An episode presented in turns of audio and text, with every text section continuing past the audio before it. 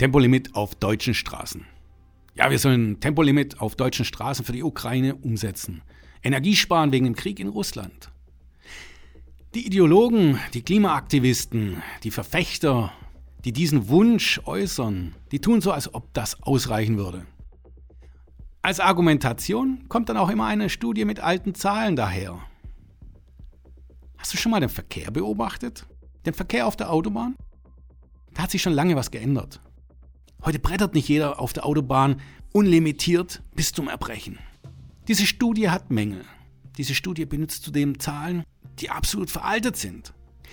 Wenn wir wirklich etwas tun wollen, dann müssen wir die Mobilität im Gesamten bewerten. Und dann müssen wir möglichst breit etwas tun. Vielleicht interimsmäßig, natürlich, und vielleicht auch das Tempolimit auf deutschen Straßen. Aber das reicht eben nicht. Wir müssen auch beim ÖPNV sparen.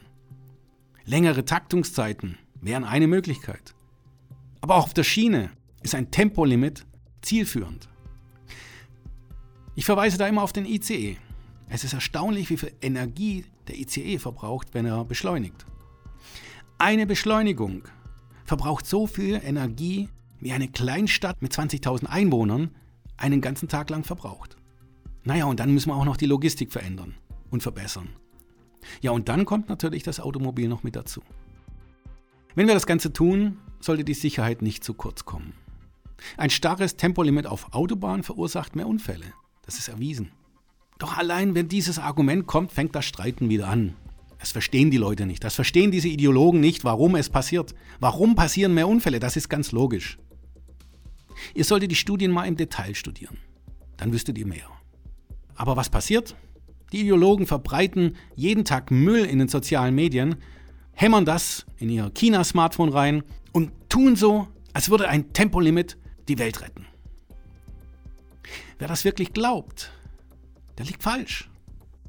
Und wenn man dann einmal ein gesamtheitliches Konzept möchte, so wie ich, und das kurzfristig umsetzen möchte, dann heißt es, ich wäre ein Feind der Deutschen Bahn.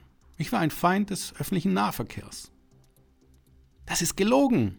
Wir müssen öffentlichen Nahverkehr und die Schiene im Gesamten, nicht nur die Deutsche Bahn, auch besser machen. Eine Mobilitätsform schlechter machen verbessert die andere Mobilitätsart nicht. Das glauben aber viele.